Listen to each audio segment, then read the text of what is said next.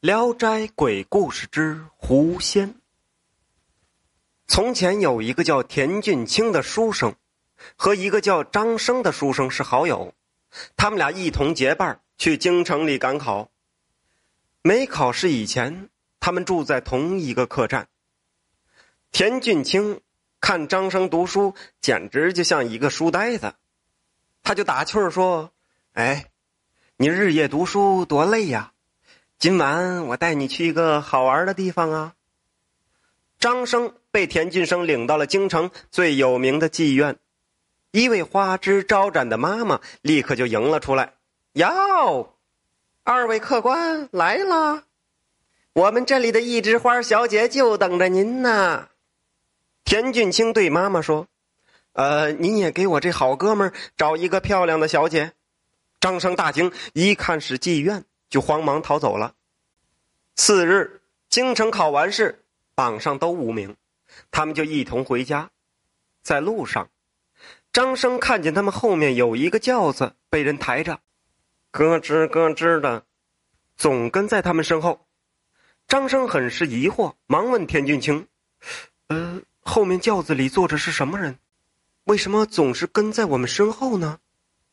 田俊清脸上。露出了神秘的笑容，回答道：“说，等会儿你就知道了。”天黑了下来，夜幕笼罩了大地。他们走到一家客栈门口，张生看见轿子走下来一个十分美丽的女子。田俊清对张生说：“她呀，是我从妓院里花大钱赎出来的一枝花一枝花冲张生笑了笑，算是打了招呼。然后他们一同进了客栈。在客栈里，深夜，张生还在挑灯夜读，他旁边屋里就传来一阵阵田俊清和一枝花的恩爱欢笑声，实在吵闹的不行。张生就用棉花把耳朵塞起来，照样读书。清晨呐，当天空有了光亮，胸鸡打鸣，把趴在桌子上睡着的张生闹醒了，他使劲睁开眼。这个时候，田俊清已经催促着赶快启程了。他们终于又踏上了家乡的土地，喝到了家乡的水，啊，算是回来了。可是他们却停下了脚步，原因是啊，一枝花病了，他水土不服，上吐下泻，浑身出满了红红的疹子，那疹子又变成了小疙瘩。布满了他的全身的时候，就开始化脓，是奇臭无比呀。他们不得在客栈里停留了下来，找来医生为一枝花医治。医生看完一枝花的病情，直摇摇头，说爱莫能助，就走了。田俊清在屋子里是来回走动着，嚷道：“真是晦气！这就快到家了，他却得了这样的怪病。”连医生都治不好，哎，我看咱们还是扔下他走吧，免得他把这病还传染给我。说完，田俊清头也不回的走了。张生这个人心地善良啊，他望着病榻上面容憔悴的一枝花，心里升起了怜悯的心。他走上前去，给他端了一杯水，心想他身边现在一个亲人也没有。我要是再离他而去，就没人照顾他了。他即使是死了，也应该身边有一个人把他给埋葬了。张生是尽心尽力的照顾着一枝花，也忘记了读书，忘记了吃饭。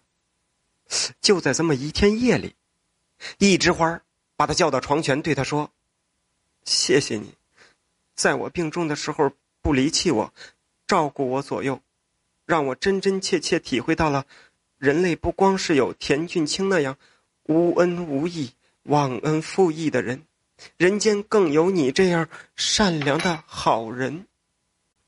说完，他站起身，走下床来，把脸洗了洗。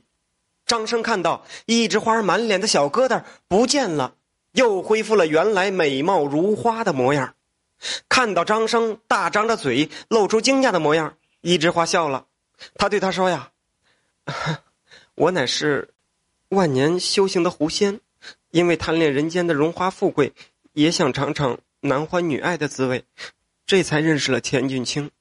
本想和他结为百年夫妻，我装病考验他，是想看他是不是真心爱我。谁知他经不起考验，竟离我而去。这样的人是不适合做我丈夫的。说完，狐仙用爱慕的眼神痴痴的望着张生。哎呀呵！张生立刻脸红了，不知所措。狐仙上前就抱住了张生。又过了几年。张生和田俊清又结伴去京城里赶考，次日皇榜贴出，张生是榜上有名，被皇帝招为驸马。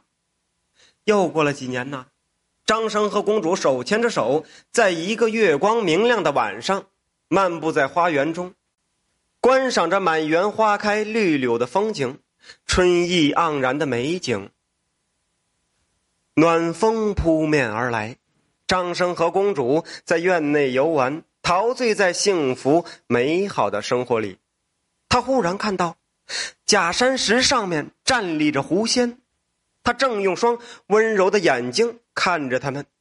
张生和公主慌忙跪拜，狐仙冲着他们满意的微笑着，然后把他那仙女下凡美貌的身体一转，轻飘飘的飞向了天空。消失不见了。